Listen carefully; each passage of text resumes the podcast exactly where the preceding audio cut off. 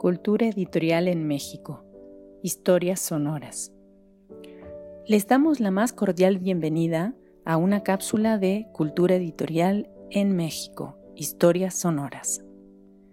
En esta iniciativa nos proponemos ofrecer algunos fragmentos de historia, la historia de los editores y las editoriales, de los sellos y de las colecciones bibliográficas, de publicaciones periódicas y revistas culturales.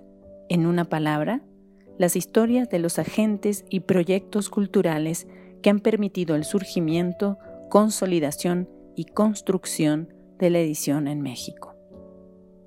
En esta ocasión hablaremos sobre la revista Barandal. La investigación y texto han sido preparados por Salvador García. La lectura del texto estuvo a cargo de Nancy Trejo Quintana. Animada en los corredores de la Escuela Nacional Preparatoria, Barandal fue una revista de grupo, de ruptura y con sentido cosmopolita, que publicó siete números entre agosto de 1931 y marzo de 1932. El cuadro titular del proyecto estaba integrado por Salvador Toscano, Rafael López Malo, Octavio Paz Lozano y Arnulfo Martínez Lavalle, jóvenes entre los 16 y los 19 años de edad, que pretendían tener voz en el concierto literario nacional y que volcaban sus inquietudes en una primera publicación nacida, como todo proyecto estudiantil, sin otros soportes más que el de la amistad. A los titulares del proyecto se sumaron los nombres de Manuel Moreno Sánchez, Manuel Rivera Silva, Julio Prieto, Humberto Mata y Ramírez, Adriano Osorio, Raúl Vega Córdoba, Enrique Ramírez y Ramírez y José Alvarado. Por las implicaciones para definir el carácter de la publicación el texto más trascendental en Barandal, de Vega Córdoba, fue Notas sobre la Juventud, una declaración generacional en el que se planteaban las inquietudes de aquellos jóvenes. En su argumentación, el autor enumeraba varios tópicos culturales e históricos que les era necesario descifrar para decidir su posición frente a la historia. La Revolución de 1910, el primero de los paradigmas que los atormentaba. Por un lado, explicaba el autor, los jóvenes percibían que el movimiento armado dejó un sembradío de muerte en el país. Por el otro, la conciencia de que para llegar al poder había que matar a los rivales. El segundo de los problemas nacionales que padecían era la instrucción escolar que entonces se dividía en dos, la religiosa y la laica. La laica era la más importante porque casi todos ellos habían vivido un proceso educativo de este corte. El sentimiento paradójico ante la revolución así como el choque entre una educación laica y una familia religiosa, asusaban el escepticismo en estos jóvenes, quienes se debatían entre la necesidad de actuar en el mundo y descreer de todo.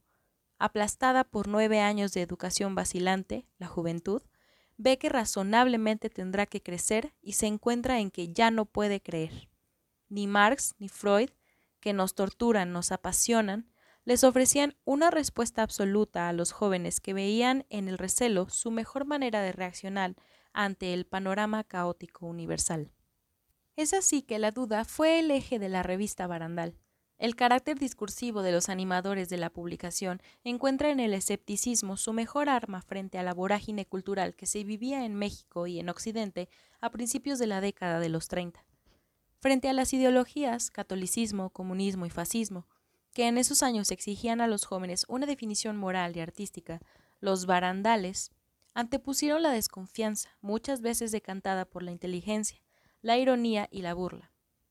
El mismo escepticismo se manifestó en juego y experimentación, tanto en la poesía como en la narrativa, por lo que a la publicación se le tildó de vanguardista, sin llegar a serlo. Pero la duda, el escepticismo, la incertidumbre de la revista no significó desencanto o estatismo, sino más bien se convirtió en búsqueda. En los textos publicados se percibe la urgencia por hallar un faro hacia dónde dirigir las inquietudes, nutridas por el intelectualismo y la energía propia de la edad y que, al mismo tiempo, les definiera su lugar en la literatura, en la política y en la historia. Pretendían una comunión con el mundo más allá de los protagonismos, yermos e individualidades. La perspectiva universalista se combina con el escepticismo y los barandales van a contracorriente en esos primeros años de la década. La crítica al comunismo estaba presente en la revista. El texto de Ramírez y Ramírez, titulado La soledad en el mundo, es sintomático de los debates que se daban en el grupo.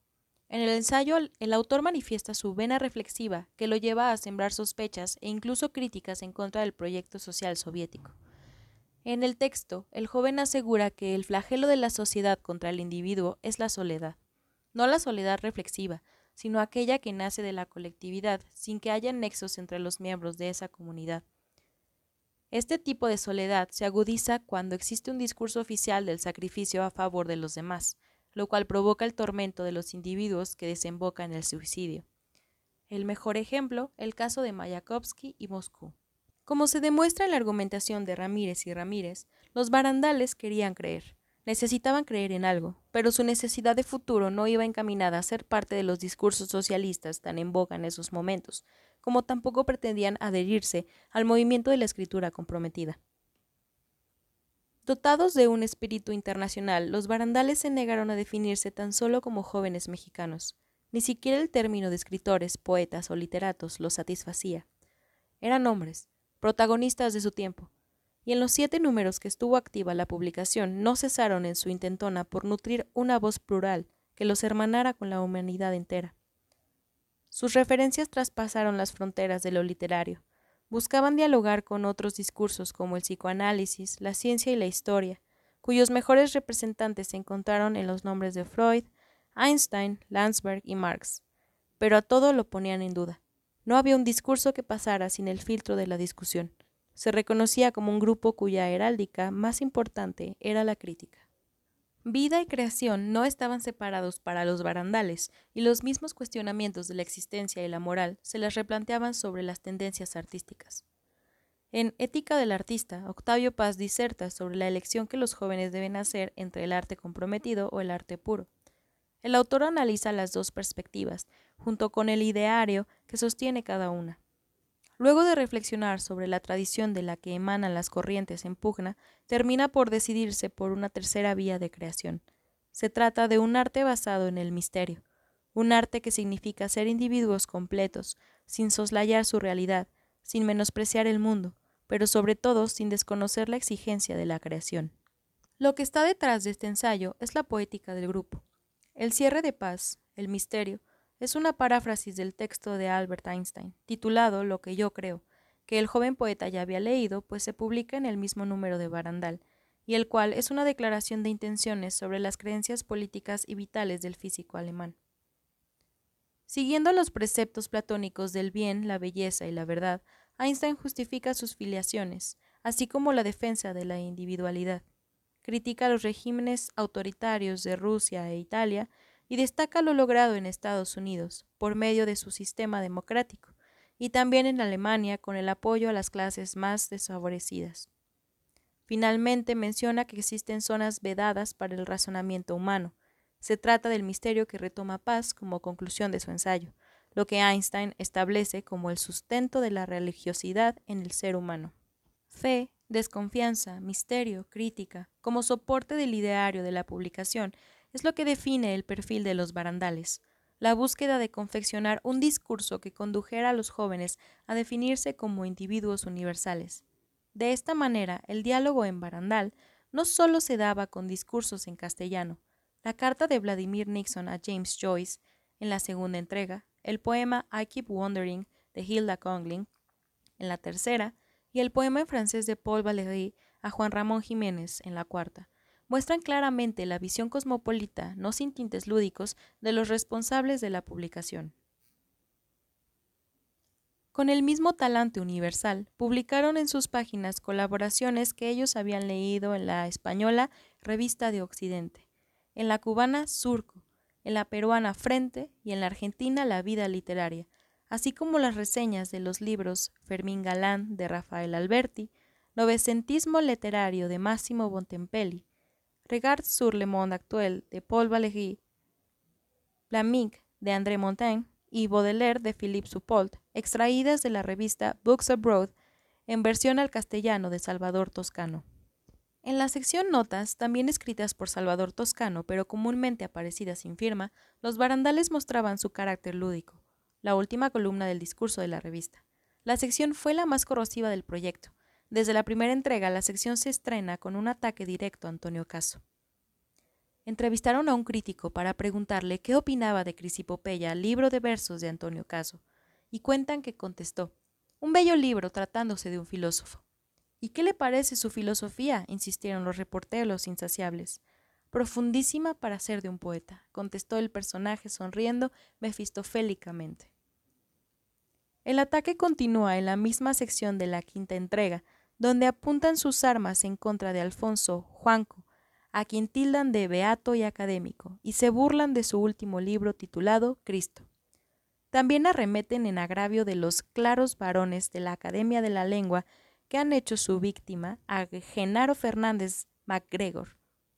En su discurso de ingreso a la institución, sigue la nota, dijo Genaro que, afortunadamente, no todos llegarían a académicos.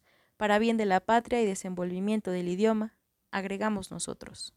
La burla les permitía un alejamiento del canon que abonaba a su libertad.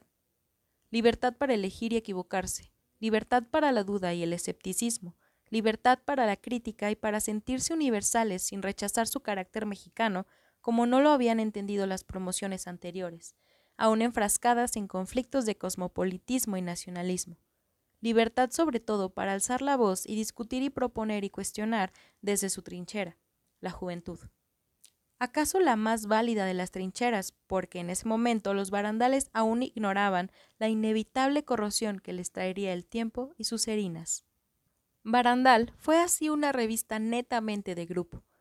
En sus páginas estos jóvenes buscaron, a partir del escepticismo, un refugio ideológico.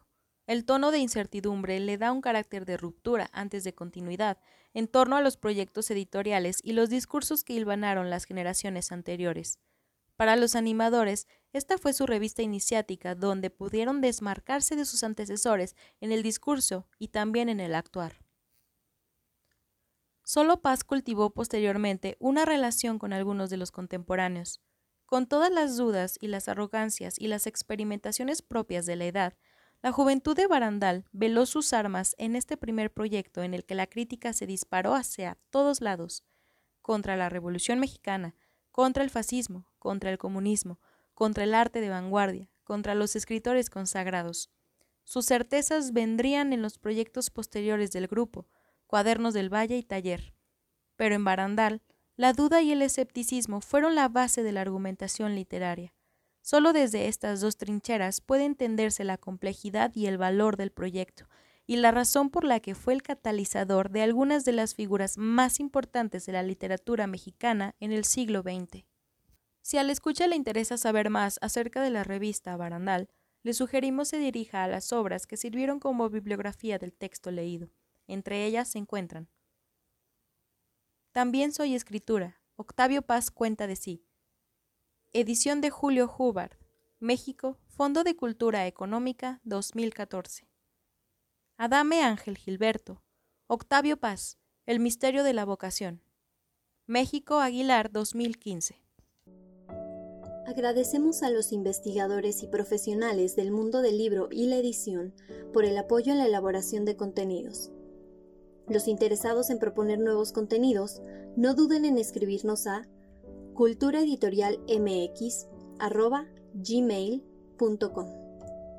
Los invitamos a seguirnos en Cultura Editorial en México. Historias Sonoras. Gracias por su atención.